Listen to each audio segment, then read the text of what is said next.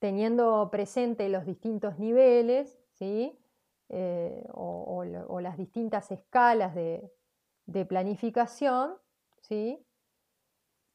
La pregunta ahora sería, ¿cuáles son los tipos de procesos de planificación en un modelo, desde este modelo, desde esta perspectiva de planificación territorial del turismo?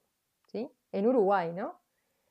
Y en Uruguay encontramos dos tipos de procesos de planificación, Teniendo en cuenta esto de las escalas y las diferencias entre planificación estratégica y planificación territorial, la idea de gobernanza, la idea de los actores este, y la concertación y el diálogo como eje, como centro, del territorio como centro, como elemento trascendental a todo el proceso de planificación. Entonces lo que encontramos es que en Uruguay hay dos tipos eh, de procesos que persiguen metodologías bien distintas, pero que tienen ambas o ambos procesos al territorio como principal escenario y al turismo como uno de los factores importantes en la construcción de la visión común. ¿sí?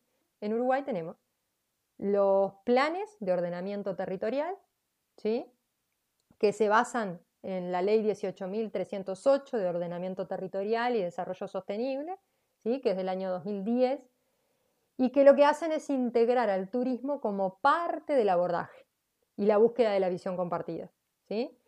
siempre que la ordenación contemple, obviamente, en su zonificación, espacios de uso público y turístico o que el territorio a zonificar, ¿no? en el proceso de planificación, tenga vocación turística.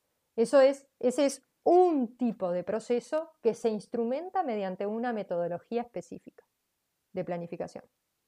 Y por el otro lado, lo que encontramos en Uruguay son los planes de uso público y turístico que se enmarcan en lo que se llaman los planes de manejo de las áreas protegidas. ¿sí?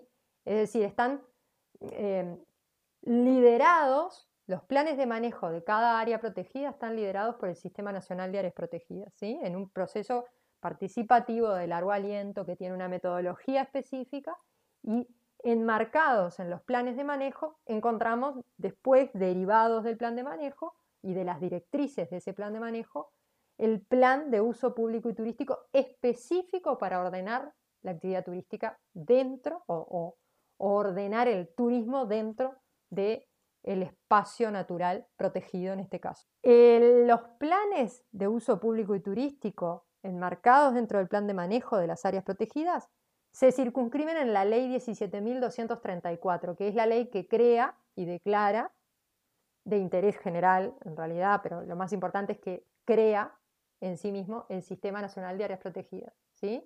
Y que define este, algunas disposiciones.